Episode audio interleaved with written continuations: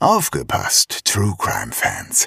Am 8. Juni 2024 bringen Zeno, Shaggy und Lisa ein exklusiv für diesen Abend gestaltetes Sommer-Special ihres True Crime Podcasts Mörderische Heimat auf die Bühne.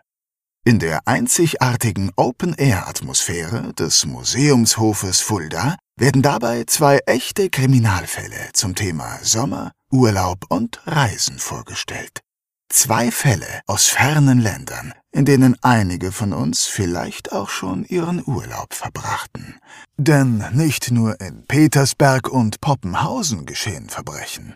Auch in Portugal, Phuket oder Polynesien. Dazu gibt es wie immer spannende Einblicke hinter die Kulissen des Erfolgspodcasts Made in Fulda. Tickets gibt es bei allen bekannten Vorverkaufsstellen und unter kreuz.com.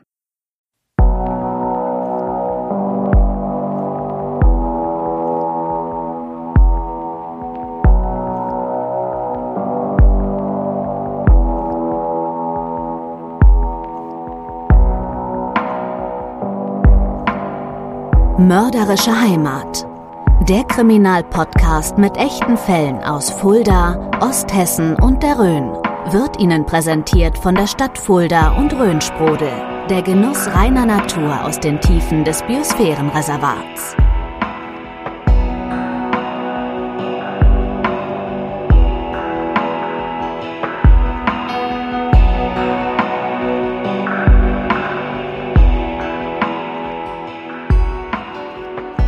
Herzlich willkommen zu einer weiteren Ausgabe von Mörderische Heimat, eurem Kriminalpodcast mit echten Fällen aus Fulda, Osthessen und der Rhön. Auch heute haben wir uns wieder einen Fall gewidmet, der vielen noch in Erinnerung sein dürfte. Bevor wir uns diesen näher anschauen, möchte ich aber wie immer mein Gegenüber begrüßen. Hallo, lieber Zeno. Hallo, Shaggy und hallo, liebe Hörerinnen und Hörer. Vielen Dank dafür, dass uns wieder so zahlreiche Nachrichten erreicht haben. Natürlich auch zu unserem und gerade bei unserem letzten Fall, der Kannibale von Rothenburg. Ein Fall, der so hm. viele Hörer wie selten bewegt hat. Es ist halt auch ein sehr spezieller Fall der deutschen Kriminalgeschichte gewesen, Shaggy. Ne? Das ist richtig. Wir versuchen euch allen auch zu antworten. Vielen Dank aber auch noch für eure Zuschriften und Vorschläge, welche Fälle wir noch besprechen sollen. Und einige dieser Vorschläge haben wir sogar schon umgesetzt. Ich kann auch versprechen, dass die meisten eurer Ideen auch Fälle sind, die bei uns auf der Liste stehen. Ja, und einen dieser Fälle haben wir sogar heute eingepackt. Yes. Den besprechen wir heute. Bist du bereit für unseren heutigen Fall, Shaggy? I'm ready. Dann hören wir mal, was unsere Stimme uns darüber zu erzählen hat. Am 20. Januar 1999 wird in einem Haus am Fulda Frauenberg die 89-jährige Carola S. tot aufgefunden. Die Leiche der Rentnerin weist erhebliche Verletzungen am Kopf und Körper auf. Besonders tragisch, bei der Obduktion der Leiche stellt man später fest, dass das Opfer noch mehrere Tage in der Wohnung gelegen haben muss, bis es starb. Die Polizei nimmt ihre Ermittlungen auf. Schnell deutet einiges auf einen satanistischen Ritualmord hin. Ich kann mich an den Fall noch sehr gut erinnern, da der Tatort auf dem Weg zum Kreuz liegt. Man muss vielleicht für alle, die nicht aus Fulda sind, kurz erklären, was das Kreuz überhaupt ist. Das kannst du wahrscheinlich am besten, denn das war sowas wie dein Arbeitsplatz. Du hast dort aufgelegt. Zu der Zeit damals auch? Ich weiß gar nicht. Ja, ja. Ist das so gewesen? Ist tatsächlich so. Ich habe zu der Zeit, war ich als DJ. Es ist, es ist immer noch mein, mein Arbeitsplatz, davon mal abgesehen. Ich bin ja Kulturveranstalter. Damals war ich beim Kreuz als DJ. Wir hatten wöchentlich dann Partys und da muss man, musste man auch immer diesen Weg dahin laufen. Generell war da, sind da sehr viele Leute auch immer da diese Straße lang gelaufen, um zum Kreuz oder auch wieder zurückzulaufen. Genau. Das Kreuz selbst ist ein Veranstaltungsort, der so ein bisschen, man kann sagen, eigentlich so aus der alternativen Richtung Genau, kam, das ist unser Mutterschiff. Das ja. ist im Jahr 1977 übrigens an meinem Geburtstag eröffnet worden. Na, ja. das ist ja wieder ein Zeichen, da haben wir es wieder. Das ist wieder ein Zeichen. Und auf diesem Weg dorthin kommt man eben auch an diesem Haus genau, am Horraser, am Horraser Weg, Weg da, da läuft man lang. Horraser Weg geht über ähm, mit der Unterführung dann in die Schlitzer Straße. Und, äh genau. Und man muss sagen, dass das Haus am Horraser Weg, in dem unser Opfer Carola S. lebt, schon immer wie aus einem Horrorfilm gefallen wirkt. Es, es war so eine Art Hexenhäuschen. Mhm. Erinnerst du dich auch noch ja, dran? Ja, ja, ich habe auch noch mal so ein Foto mitgebracht. Da kann man das noch mal gut sehen hier oben. Da sieht man das Hexenhäuschen, was sah schon immer so ein bisschen spooky und spooky seltsam gut, aus. Ja. Ne? Ein Foto davon gibt's natürlich auch wieder auf unseren Social-Media-Kanälen von Facebook und Instagram. Und nun ist dort nicht nur eine alte Dame umgebracht worden, sondern es gibt, ja, man kann sagen, diverse Vermutungen, dass hier eine Art Ritualmord stattgefunden haben könnte. Aber da greifen wir jetzt eigentlich schon zu weit vor. Lass uns vorne anfangen, Shaggy. Widmen wir uns zunächst dem Opfer. Kannst du mal kurz umreißen, wer Carola S. war, mit wem sie dort lebte, was das für ein Haus ist und so weiter? Sehr gerne. Also Carola S. ist 89 Jahre alt und lebt alleine. Das Haus selbst liegt oberhalb des Horraser Weges, ist so eine Art alte Villa. Mhm. Holz verkleidet und wirkt tatsächlich etwas mystisch. Man muss dazu sagen, dass der Frauenberg eines der teuersten Wohngebiete in Fulda ist und dass das Haus zwischen den anderen teuren Häusern deutlich auffällt. Ja. Die alten Holzschindeln sind nicht lackiert und es, wie gesagt, es ist verwittert.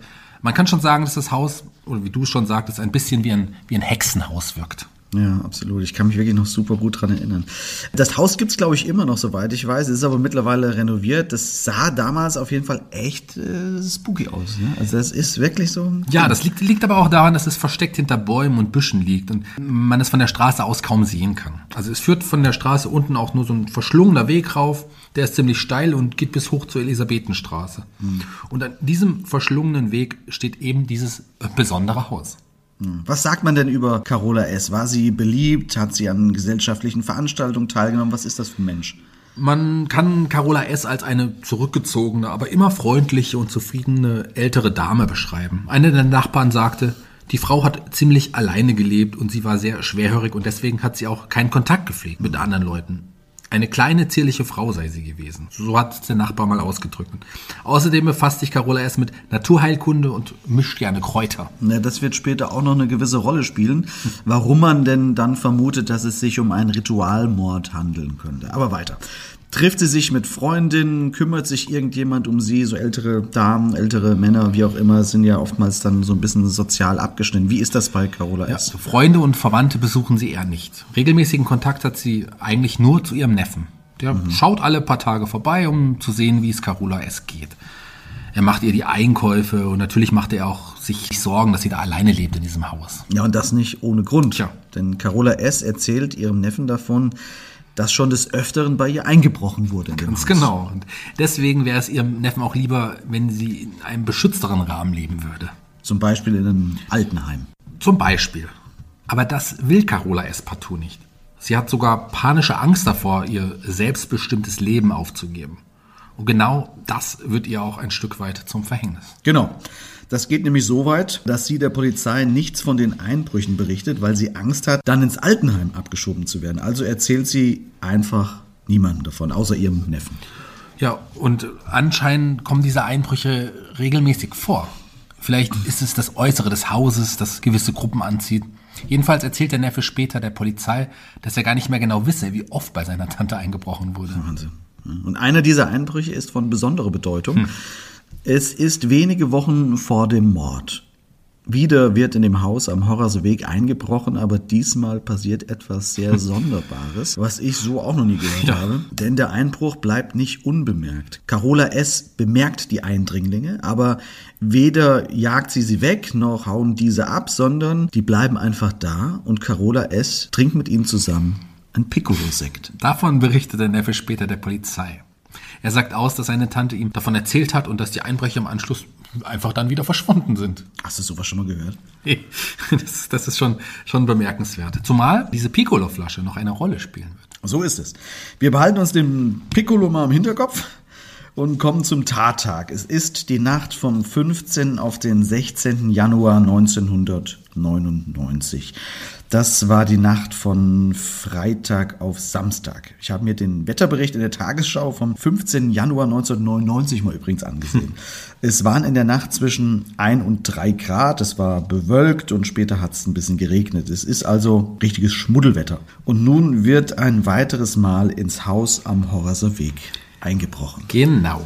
Die Täter wir nehmen es jetzt einfach mal vorweg, äh, dass es zwei Täter ja, sind, ja. steigen über ein Kellerfenster ein. Sie schlagen die Scheibe ein und verschaffen sich so Zutritt ins Haus. Sie streifen zunächst durchs Haus und man geht davon aus, dass Carola S. zu dem Zeitpunkt geschlafen haben muss und die Täter sie in ihrem Schlafzimmer gestellt haben. Zumindest wollen die Täter nicht nur still und heimlich ein paar Sachen klauen. Ja. Man hat aufgrund der Spuren im Haus konstruiert, dass die Täter die alte Frau aus ihrem Schlafzimmer gezerrt und geradezu durchs Haus getrieben haben. Es muss jedenfalls unglaublich brutal zugegangen sein. Die Täter misshandeln die alte Frau mit Hieben und Tritten und verletzen sie dazu mit Stichen so schwer, dass sich Carola S. irgendwann nicht mehr bewegt. Ja. Die Täter scheinen das aber nicht groß zu interessieren. Sie legen einfach eine ausgängige Tür auf Carola S. obendrauf. Vielleicht wollen sie das Opfer nicht mehr sehen, man weiß es nicht genau. Man weiß es nicht. Die Täter nehmen ein paar Wertgegenstände mit, die aber alle nicht der Rede wert sind und versuchen im Anschluss Feuer im Haus zu legen, um, ja, um Spuren zu verwischen. Mhm. Aber das misslingt, denn das Feuer breitet sich nicht aus, sondern geht einfach von alleine wieder aus. Zu diesem Zeitpunkt lebt Carola S. aber noch. Sie hat zwar schlimmste Verletzungen, aber man könnte sie eventuell noch retten. Tja. Vielleicht ruft sie auch um Hilfe, aber niemand hört sie. Sie ist allein im Haus und kann auch niemanden um Hilfe rufen, denn die Täter haben auch das Telefonkabel zerstört. Und das ist meines Erachtens nochmal eine besonders perverse Aktion, die darauf deuten lässt, dass die Täter mit vollem Wissen davon ausgehen, dass die 89-Jährige sterben soll. Und Carola S. lebt noch eine ganze Weile. Ja, und das ist wirklich tragisch. Die Obduktion geht davon aus, dass sie noch mehrere Tage lang in ihrer Wohnung am Leben ist, ja, bevor sie dann tatsächlich ihren schlimmen Verletzungen erliegt. Sie ist schließlich erstickt infolge einer Lungenembolie.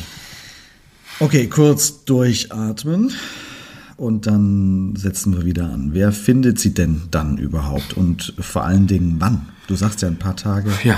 hat sie da noch gelegen. Also wie gesagt, sie hatte ja kaum Kontakt, so dass sie auch niemand vermisst. Hm. Tragischerweise ist ihr Neffe erst kurz vorher bei ihr gewesen, so dass er auch keinen Verdacht schöpft und ist dadurch bis zum 20. Januar, bis zum 20. Januar dauert, bis Carola erst gefunden wird. Das ist dann der darauffolgende Mittwoch. Genau, vier Tage später. Hm. Kommt dann der Neffe vorbei und findet sie, oder? Nee, es ist eine Zeitungszustellerin. Da kommt es komisch vor, da sich die Zeitungen im Briefkasten stauen. Also mhm. ruft sie die Polizei, die dann auch vorbeikommt. Die klingeln und klopfen an der Tür, aber niemand macht auf. Gott sei Dank gehen die Beamten aber um das Haus herum und bemerken dabei, dass ein Kellerfenster eingeschlagen ist. Die Beamten finden die Leiche von Carola S. schließlich dann im Wohnzimmer des Hauses es sieht ziemlich verwühlt und ja und durcheinander aus. Vom Einbruch oder?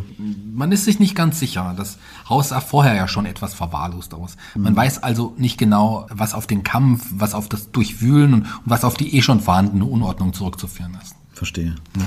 Interessant ist auch, dass zwei Tage vor dem Auffinden von Carola S., also am Montag, mhm bei den Nachbarn ein Anruf eingeht, bei dem sich ein Mann unter fadenscheinigen Gründen nach dem Haus von Carola S. erkundigt. Es ist wahrscheinlich einer der Täter, der herausfinden will, ob man die Leiche dann überhaupt schon entdeckt hat. Tja. Die Polizei ermittelt jetzt in alle Richtungen. Genau, und tatsächlich findet sie auch Spuren am Tatort, zum Beispiel Fingerabdrücke und verwertbares Genmaterial an zurückgelassenen Zigarettenkippen. Man stellt die DNA von zwei Männern fest das ist gar nicht so selbstverständlich, dass hier Spuren ja. gefunden werden, da es in dem Haus ja so unordentlich und verwahrlost ist. Das hast du ja gesagt, ne? das ist so wild da drin genau. aussah. Und, und äh, zu den sichergestellten Spuren gibt es auch noch einen O-Ton vom Leiter der damaligen Sonderkommission, Eduard Hampel. Ich hab's hier, Moment. Ja. Es ist also bei den Untersuchungen herausgekommen, dass an dem Mordtatort mindestens zwei verschiedene männliche Personen anwesend waren. Und das ist das Überraschende. Einer dieser Männer ist auch derjenige, der im Dezember den Einbruch begangen hat und bei dieser Gelegenheit auch die Flasche Piccolo getrunken hat. Man hat die Flasche Piccolo nämlich auch noch in den Durcheinander finden können. Da haben wir das Piccolochen ja, von vorhin wieder. Ne? Also einer der Täter ist also tatsächlich derjenige, der mit Carola S. den Piccolo getrunken hatte und nach dem Einbruch wieder abgedampft war. Der ist also wieder zurückgekommen und ist einer der beiden Täter. Und jetzt rollt eine erste Welle der Untersuchungen an. Genau, also man führt einen Speicheltest bei rund 270 Männern aus verschiedenen Gruppen durch. Mhm. Es werden also vorbestrafte Täter untersucht oder Männer, die in der Gegend wohnen und so weiter. Die werden alle aufgefordert, eine Speichelprobe abzugeben. Was die meisten auch machen. Genau. Ja, aber man verzeichnet leider zunächst keinen Treffer.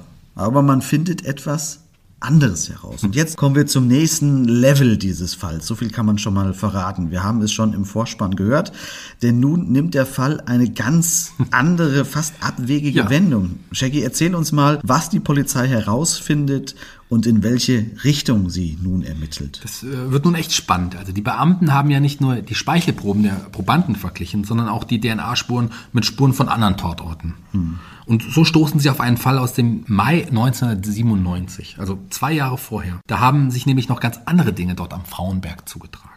Bevor du da näher drauf eingehst, lass uns kurz etwas genauer beleuchten, was der Frauenberg für eine Gegend ist. Denn das ist alles andere als ein Problemviertel, das kann man so sagen. Das ist eine der teuersten Wohngegenden in Fulda ja. und auch historisch durchaus relevant. Genau, das geht bis ins Mittelalter zurück. Schon bevor der heilige Bonifatius, an, das Kloster Fulda gründete, war der Frauenberg bewohnt. Das war so. 744, da kenne ich mich aus. Gründung des Klosters Fulda 744. Stimmt exakt, da bist du durch das Musical natürlich positiv vorbereitet. Absolut, ja, so sieht's aus. Jedenfalls war Bonifatius selbst auch oft auf dem Frauenberg. Es ist also ein eng mit dem Katholizismus verbundenes Viertel. Hm. Tagsüber zieht der Frauenberg mit dem Franziskanerkloster auf der Spitze viele Spaziergänge an. Nachts ist es hier ja unheimlich. Ja. Es gibt dort einen alten Friedhof und auch den Kalvarienberg Golgatha, der dem Kreuzigungsort Christi nachempfunden ist. Also es ist auf jeden Fall ein sehr spannender Ort, der auch einige düstere Gruppen anzieht, die dem okkulten Sektor zuzurechnen sind. Was ist da zwei Jahre zuvor genau passiert? Also am Frauenberg hatte es in den Monaten und Jahren zuvor Grabschändungen und Störungen der Totenruhe gegeben. Zum Beispiel wurde in der Nacht vom 3. auf den 4. Mai 1997 das Grab einer kurz zuvor beerdigten 98-jährigen Frau geschändet. Die Täter hatten das Grab der Toten teilweise geöffnet. Dabei hatten sie sich bis zum Sarg hinuntergegraben und über dem Gesicht der Toten ein Loch in den Sargdeckel geschlagen. Und es gab auch noch einen Vorfall unweit des Friedhofs, denn es stellt sich durch sichergestellte DNA-Spuren heraus, dass dieselben Männer auch für einen weiteren Vorfall verantwortlich sind. Erzähl. Okay, im Februar 1998, in der Nacht vom 13. auf den 14. Februar, waren sie in die Leichenhalle des Friedhofs am Frauenberg eingestiegen und hatten dort den Sarg einer 75-jährigen Frau geöffnet und die Leiche teilweise entkleidet. So, zusammen mit dem Mord ermittelt jetzt die Polizei in einer ganz speziellen Richtung, nämlich in Satanistenkreisen. Ja, also ich weiß selber von Bekannten, dass sie damals eine Speichelprobe abgeben mussten. Ich habe ja auch eine, eine Grufti-Zeit quasi hinter mir. Ach und ja. gerade aus der Musstest Szene, du auch was abgeben? Ich, ich, ich, ich musste nicht abgeben, nein, ich selber nicht, aber ich war einige Bekannte, weil die ja fälschlicherweise dieser Satanistengruppe zugeordnet wurden. Okay. Aber es gibt eben auch deutliche Hinweise.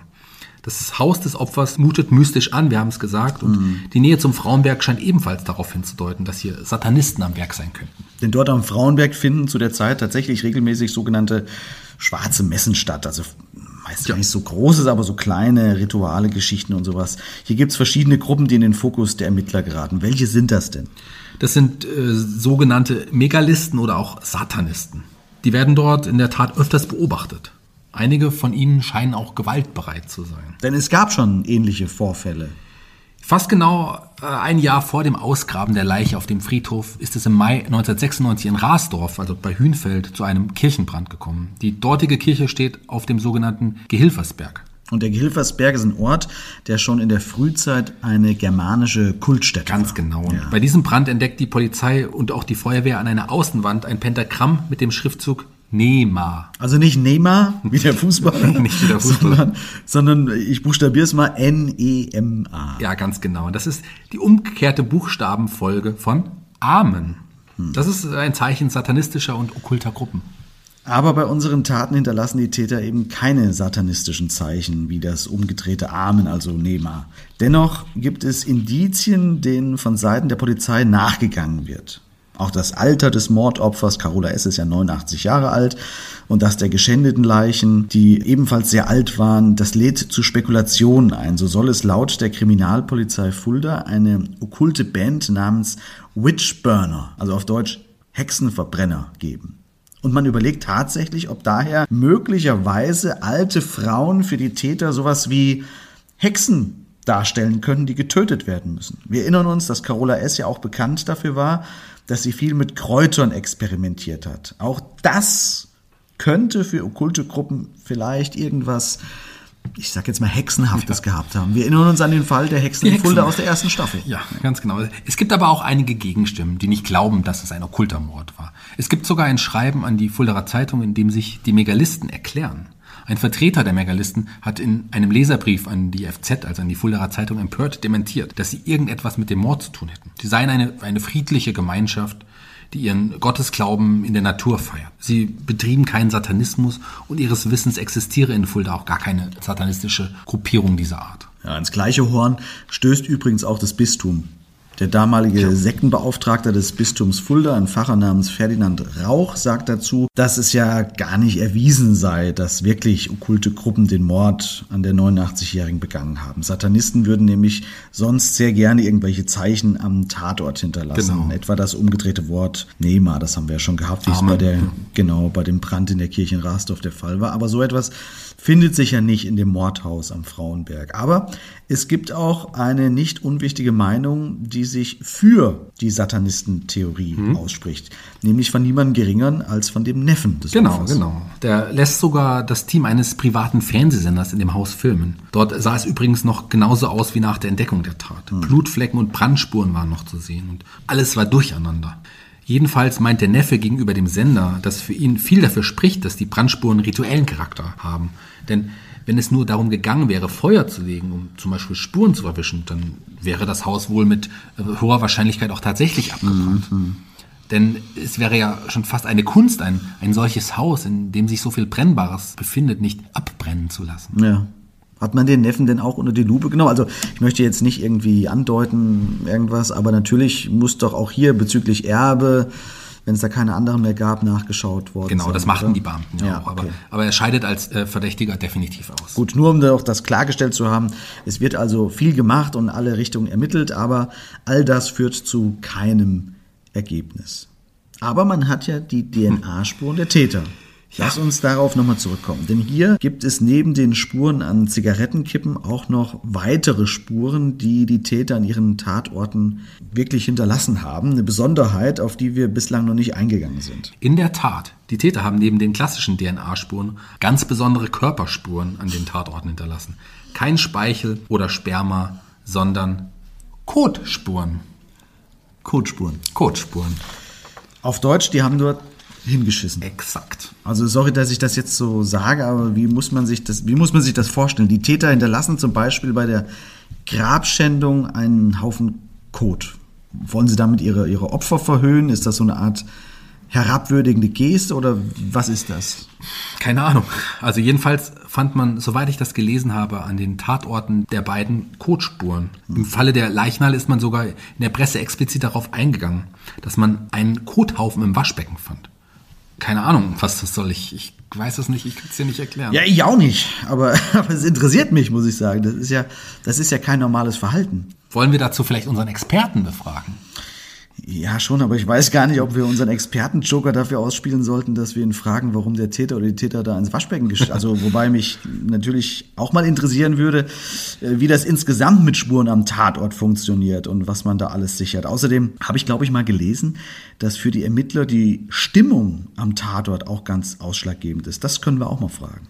Okay, dann, dann würde ich sagen, machen wir das doch. Nachgehakt. Die Expertenmeinung. Mit freundlicher Unterstützung des Podcasts 43,5 Minuten. Hier erzählen interessante Persönlichkeiten von Kai Pflaume bis Moses Pelham ihre Geschichten rund um Turnschuhe, Musik und Lifestyle. 43,5 Minuten. Der Podcast eures Lieblings-Sneaker-Stores 43,5.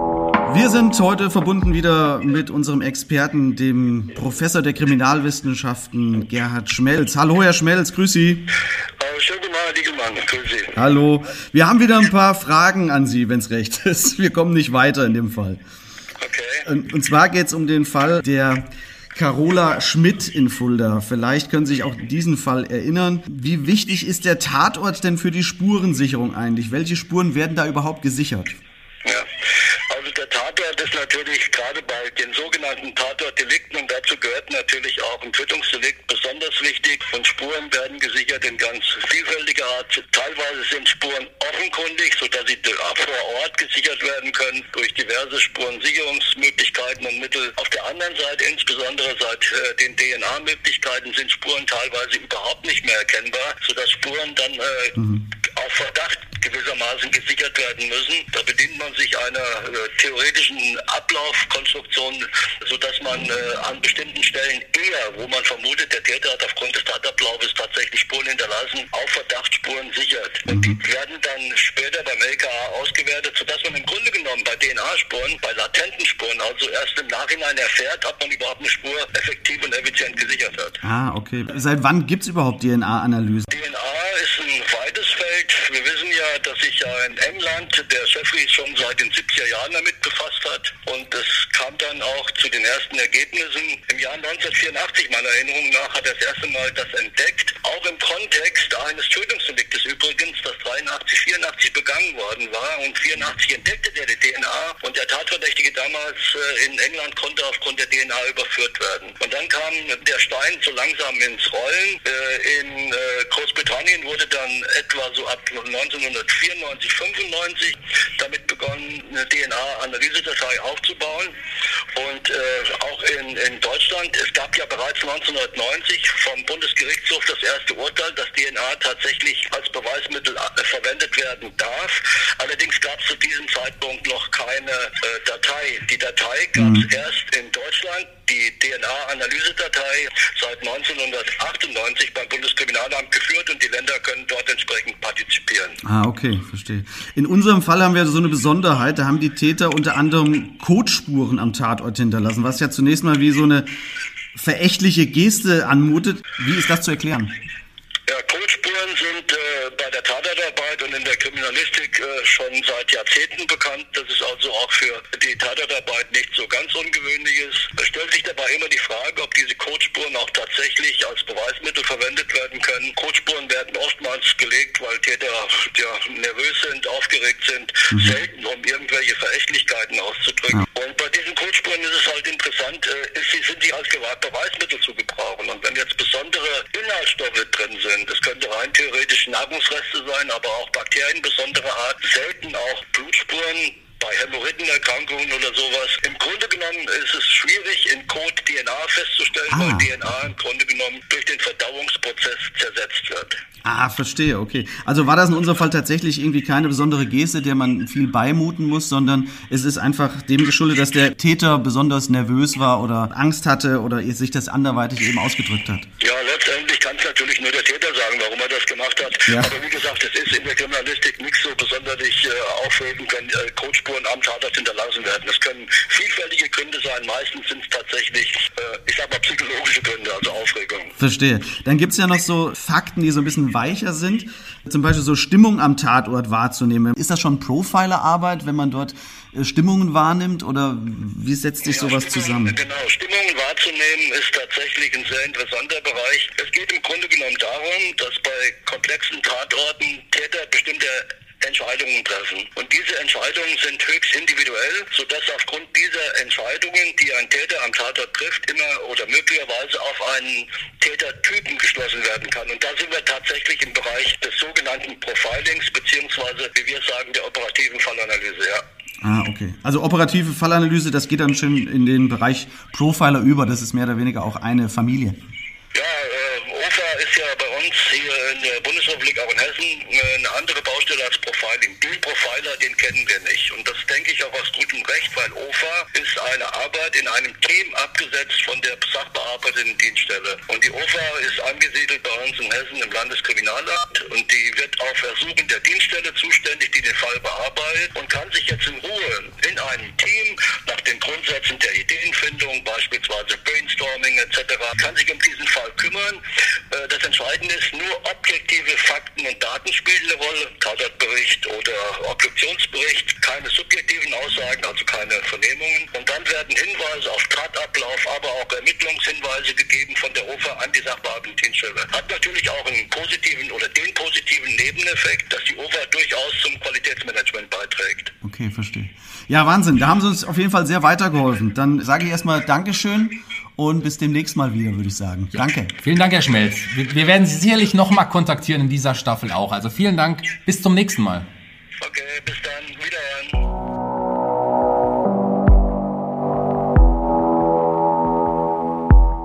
Ja, wer hätte das gedacht? Ja.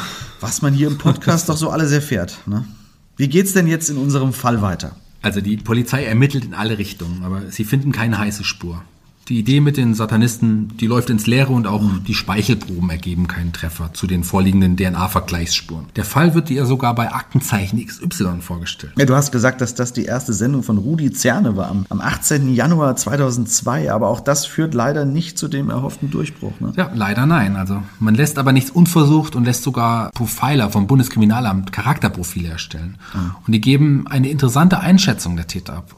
Du hast diese Einschätzung gelesen. Was, was sagen die Charakterprofile denn aus? Ja, das ist super spannend. Also die Einschätzung der Profiler sagt aus, dass die beiden Täter unterschiedliche intellektuelle Fähigkeiten hm. haben und diese auch eher begrenzt sein dürften. Einer der beiden Täter sei der dominante Charakter und der andere eher so ein Mitläufer. Und beide würden bereits Einbrüche begangen haben und durch Gewalttaten oder Schlägereien irgend sowas in der Richtung aufgefallen sein. Und, und das finde ich am interessantesten, die Täter würden in einem Umkreis von nur zwei Kilometern vom Tatort entfernt wohnen. Oh, also das, das ist aber schon eine, ja, eine sehr konkrete These, oder? Ja, total, das kann man so sagen. Vor allen Dingen wird sich herausstellen, dass das alles stimmt. Hm. Aber erstmal tut sich erstmal, wie gesagt, nichts. Und so gehen die Monate und ja, Jahre ins Land, aber es wird immer noch weiter ermittelt. Genau. Man weitet den Kreis der potenziellen Täter immer weiter aus. Man lädt weitere Männer zu Speicheltests ein. Am Ende sind es 750 Personen, hm. so darum, die näher untersucht werden. Und das ist wieder mal ein Beispiel, dass sich eine gewisse Art von Hartnäckigkeit und Kontinuität dann doch auszahlt. Ganz genau. Vielleicht noch ein paar weitere Zahlen. Also mhm. Insgesamt ging man in den Ermittlungen 1600 Spuren nach, darunter auch die von dir angesprochenen Speichelproben. Immer wieder versuchte die Polizei den Kreis enger zu ziehen und so machte man im April 2003 nochmal Speichelproben. Es werden 400 weitere Männer ins Polizeipräsidium Osthessen vorgeladen und 300 von denen kommen dieser Vorladung auch nach. Und genauso interessant wie die 300, die kommen, sind natürlich die 100, die nicht kommen. Ja, das heißt, die beiden Täter haben beide eine Vorladung bekommen, aber, aber sind nicht hin, oder wie? Ja, jetzt sind sie aber im Raster erfasst. Mhm. Kommen wir doch mal zu den Tätern. Ja. Einer der Täter, der damals 37-jährige René S., war mittlerweile nach Kassel gezogen und bekam die Vorladung. Dass die Polizei nach vier Jahren doch noch auf seine Schliche kommen könnte, macht den natürlich nervös. Mhm, klar. Also wendet er sich vorsorglich an einen Kasseler Rechtsanwalt und verständigt dazu ja, seinen Buddy, den 44-jährigen Johannes R., der immer noch in Fulda lebt. Und der bekommt jetzt richtig kalte Füße und ruft nicht nur ebenfalls einen Rechtsanwalt zur Hilfe, sondern teilt sogar vorsorglich der Staatsanwaltschaft Fulda mit, dass er einmal im Haus des Mordopfers gewesen sei, mit der Tat aber nichts zu tun hat. Ja, nee, ist klar. Aber das glauben Sie nicht, oder? Quatsch, das hilft natürlich gar nichts. Man macht bei den beiden Speicheltests und gleicht sie mit der DNA von den Tatorten ab und siehe da, beide Proben stimmen überein. Da guck an, die Suche hat ein Ende und jetzt wird's Zeit, dass wir uns mal näher mit den beiden Tätern widmen. Woher kennen die sich? Gibt es da irgendwelche Informationen zu? Die beiden haben sich in den 90er Jahren in Fulda kennengelernt. Die waren damals Nachbarn gewesen und waren häufig gemeinsam zu Kneipentouren unterwegs. Dabei haben sie nach eigenen Angaben regelmäßig auch viel, richtig viel Alkohol getrunken. Und jetzt kommen wir wieder auf die Charakterprofile der Profiler zurück. Ich hatte es ja schon angedeutet. Ne? Ganz genau. Und die passen wie die Faust aufs Auge. Also beide Täter waren vorbestraft wegen einschlägiger Vergehen. Der 44-jährige Fulderer Johannes R. trat einmal wegen Körperverletzung in Erscheinung. Der 37-jährige René S., der, ja, wie gesagt, jetzt in Kassel lebt, war wegen Körperverletzungsdelikten und Bedrohung registriert. Und das ist auch der dominantere der beiden. Ja. Beide wohnen auch tatsächlich in einem Radius von zwei Kilometern Luftlinie von dem Opfer entfernt. Das ist doch krass, oder? Crazy. Also sowas finde ich ja immer total faszinierend, aber auch so ein bisschen strange, dass sowas dann auf die zwölf genau passt. Ne? Wie lautet denn der Haftbefehl, der dann rauskommt? Der Haftbefehl, hier, warte. Hier. Der Haftbefehl gegen beide lautet versuchter Raub mit Todesfolge in Tateinheit mit Mord. Also gab es als Motivation keinen satanistischen Hintergrund ja. oder sowas, sondern es ging um, ja, man kann sagen, schnöden Raub. Was wollten die denn rauben da überhaupt? Ich meine, die waren doch schon vorher mal da, sind ja schon mal eingebrochen zur Piccolo-Stunde und haben gesehen, wie es dort aussah und dass es dort an Geld oder Wertgegenständen eigentlich nicht viel zu holen gab. Also angeblich suchten sie nach Waffen. Ob Carola S. bei dem vorigen Einbruch der beiden dazu irgendwas gesagt hatte, das, das weiß ich nicht. Mhm. Jedenfalls vermuten sie, dass es dort Waffen geben würde. So haben sie es zumindest ausgesagt. Ja, gut. Ich weiß jetzt nicht, ob so eine Brennerin prädestinierte Einbruchsopfer für Waffen ist. Aber gut. Jetzt werden die beiden also verhaftet. Die Beweise werden aufbereitet und es kommt im Frühjahr 2004, also es mhm. ein paar Jahre später mittlerweile, wir sind in den Nullerjahren, also fünf Jahre später nach der Tat zur Verhandlung. Und mhm. René Est ist als der von den Profilern beschriebene dominante Part der beiden. Richtig. Ja. Das Gericht stellt es als erwiesen dar, dass er der Haupttäter des Mordes war. Er soll Carola erst geschlagen und getreten und mit Stichen traktiert haben. Dafür hat er nicht nur ein Messer, sondern auch eine Rasierklinge und eine, ja, eine sogenannte Schusterahle benutzt. Für alle, die nicht wissen, was eine Schusterahle ist oder wie sowas aussieht, werden wir auch hier wieder ein Foto davon in unseren Social Media genau. Kanälen hochladen. Es sieht auf jeden Fall, das kann man so sagen, ein wenig aus wie so ein Schraubenzieher. Ja, guter so Vergleich, Richtung, ja. ja. Und welche Rolle fällt dem anderen Täter, dem äh, Johannes R. zu? Der soll bei der Tat eher ja, passiv gewesen sein. Allerdings hat er die Angriffe auch nicht verhindert. Er hätte ja auch einschreiten können. Naja, wenn René S. aber der dominante Part ja. war, erklärt sich das schon von selbst, warum er das wahrscheinlich nicht gemacht hat. Ne? Wobei man das stimmt schon, man hat immer eine Wahl. Hm. Ne? Also Nein sagen geht immer. Wird denn ansonsten der Tathergang so bestätigt, wie man es vermutet hat? Eigentlich schon. Also die beiden waren tatsächlich, wie wir es schon gesagt haben, vorher schon einmal dort am Horrorser Weg in das Haus eingebrochen. Der Piccolo-Abend. Genau, der Piccolo-Abend.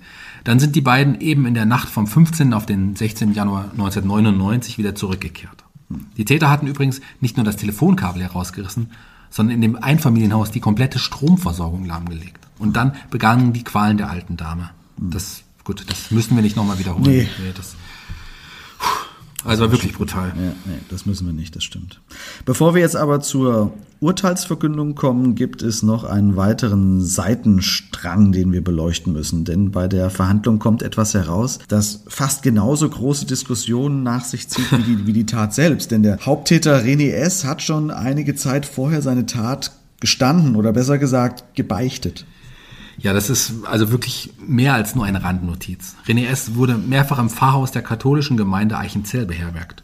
Unter anderem auch im Frühjahr 1999, also ein Vierteljahr nach der Tat. Und in dieser Zeit hat er sich dem dortigen Pfarrer Klaus F. anvertraut und ihm erzählt, was er getan hat. Moment, das heißt, der Pfarrer wusste, wer die Tat begangen hatte und schwieg, weil er es unter das Beichtgeheimnis stellte. Oder? Ja, also das hat eine riesige Diskussion losgetreten damals. Es gab offizielle Schreiben von Kirchenrechtlern dazu. Ein, ein Geistlicher ist demnach auch dann an seine Schweigepflicht gebunden, wenn er in der Beichte von einem schweren Verbrechen wie einem Mord erfährt. Das hat der katholische Kirchenrechtler Professor Rüdiger Althaus aus Paderborn klargestellt. Moment. Das Beichtgeheimnis gilt ausnahmslos und generell.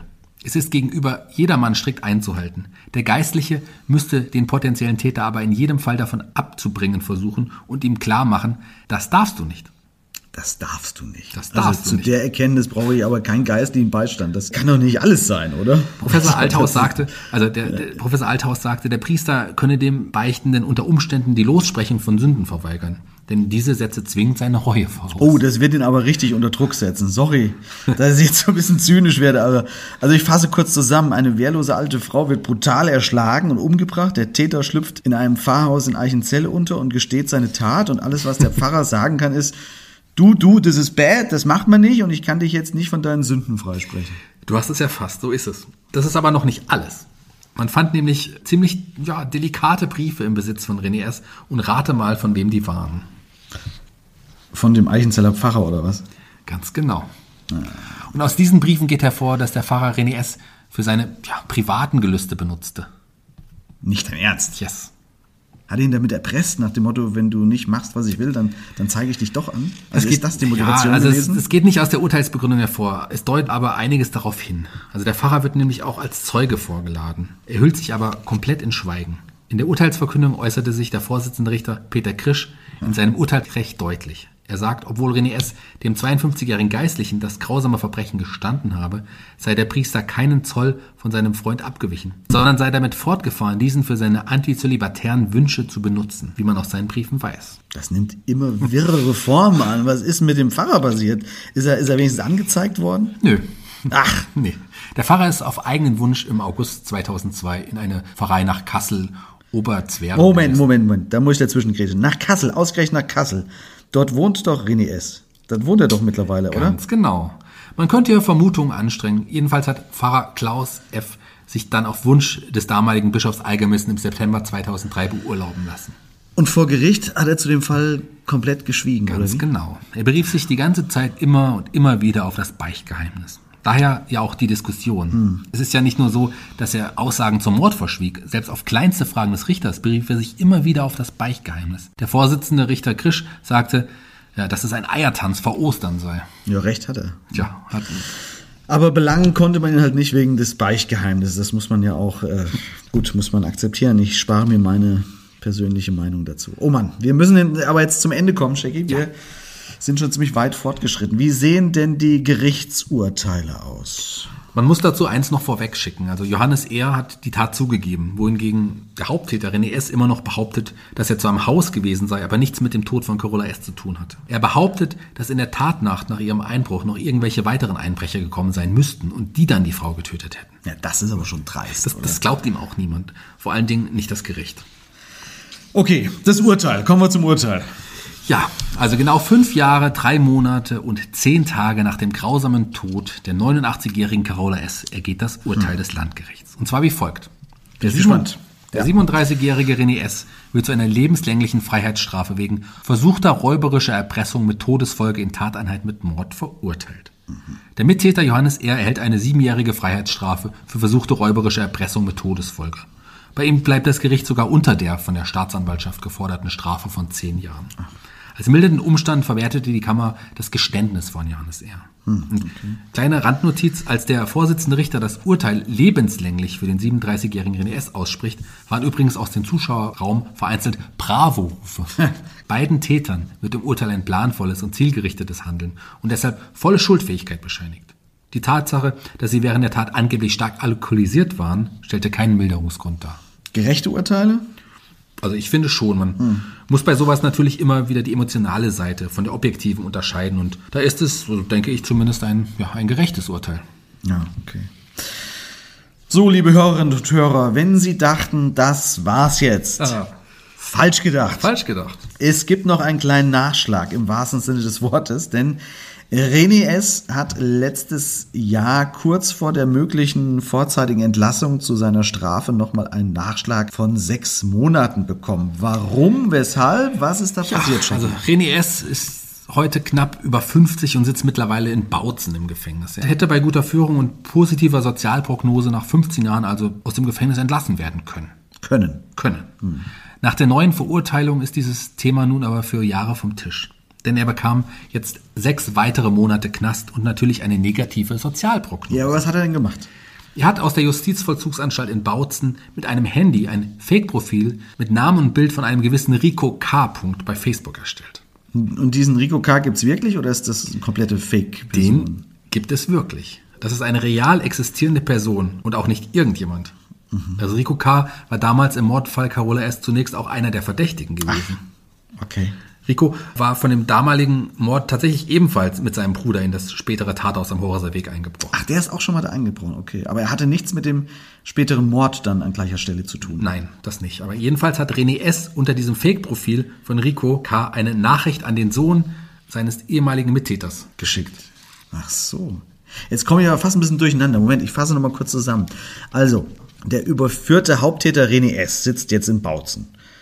Und kurz bevor er vorzeitige Haftentlassung beantragen kann, schickt er unter einem Fake-Profil eines damaligen Verdächtigen eine Mail an den Sohn von Johannes R., den Fuller. Richtig? Genau, genau. Und in dieser Nachricht behauptet er, dass er, also Rico K., damals Carola S. im Januar 1999 kalt gemacht habe. Schreibt er es auch, kalt gemacht. Okay, aber Rico K. weiß überhaupt nichts von dieser Nachricht, die er angeblich geschrieben Nein. hat. Irgendwann steht aber die Polizei bei ihm vor der Tür und fragt ihn, ob die Facebook-Nachricht von ihm ist. Ja, aber natürlich kann er das ziemlich schnell widerlegen, da er weder das Profil kennt, noch irgendwelche Daten auf seinem Computer hat. Okay, und warum macht René S. das dann, wenn das so leicht zu überprüfen ist? Das ich meine, wird, er ist doch ja, fast frei, also hätte Chance gehabt. Ne? Wir wissen es nicht. Also das wird wohl auch sein Geheimnis bleiben. Vielleicht, weil er bis heute den Mord an Carola S. bestreitet und irgendwas konstruieren wollte, das diese These untermauert. Hat er, hat er selbst irgendwas dazu gesagt, was das sollte? Das Einzige, was er sagte, war, und ich zitiere, ich habe 15 Jahre abgesessen und jetzt werde ich wie ein Schwerverbrecher behandelt. Ich möchte nur in die Gesellschaft zurück, habe im Knast den Staplerschein gemacht, irgendwo Stapler fahren und eine kleine Wohnung und meine Ruhe haben. Ich war wohl übermütig im Kopf und habe nun den Dämpfer gebraucht. Also wenn 15 Jahre Gefängnis nicht genug Dämpfer sind, dann weiß ich auch nicht. Sollte man meinen, oder? Na gut. Shaggy, wir sind am Ende angelangt. Ein Fall mit vielen Wirrungen und Irrungen von Satanisten und Piccolo-Abenden war die Rede von Pfarrern auf Abwägen und Ermittlern, die nie locker gelassen haben. Es ist auf jeden Fall ein spannender und faszinierender Fall, der die Justiz anscheinend ja eigentlich noch bis heute beschäftigt. Ganz genau. Und in 14 Tagen haben wir schon den nächsten spannenden Fall für euch. Ja, so ist es. Abonniert Mörderische Heimat bei eurem Podcast-Anbieter. Wir sind überall zu hören, wo es Podcasts gibt. Und schreibt uns gerne eure Meinung zu den Fällen bei Facebook oder Instagram. Und ja, wir hören uns in 14 Tagen wieder. Bis dahin verabschieden sich Shaggy Schwarz und Zeno Diedemann.